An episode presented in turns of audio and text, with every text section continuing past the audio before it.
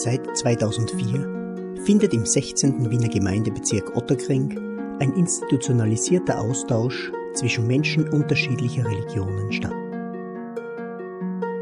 Im sogenannten Religionenforum Otterkring halten Pfarr- und Moscheegemeinden miteinander Kontakt und organisieren unterschiedliche Begegnungsveranstaltungen.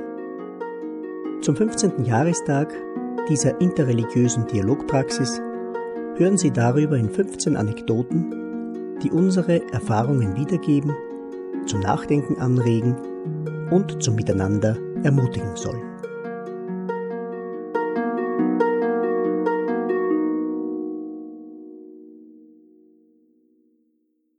Vom Verstellen und Vertrauen.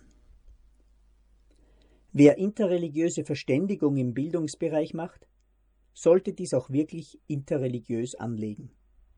Das war stets unsere Überzeugung im Religionenforum Otterkring.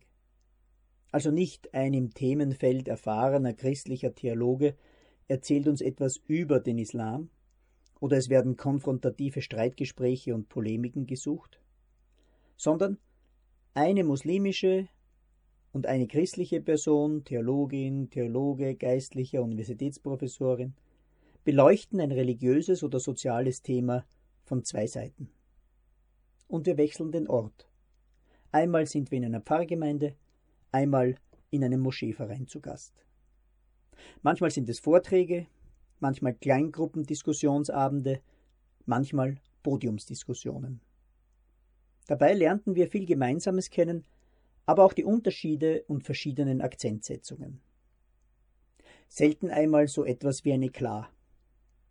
Eine Besucherin bezichtigte den muslimischen Referenten, sich zu verstellen, gewisse Positionen nur aus Tarnung einzunehmen und eigentlich uns alle täuschen zu wollen, solange bis der Islam in Österreich an die Macht kommen würde.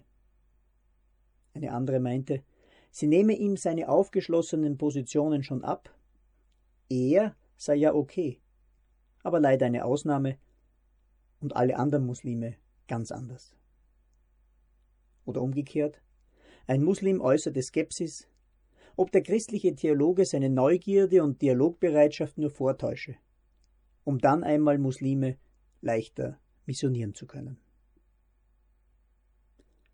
Sich aus Taktik verstellen, das Gegenüber täuschen.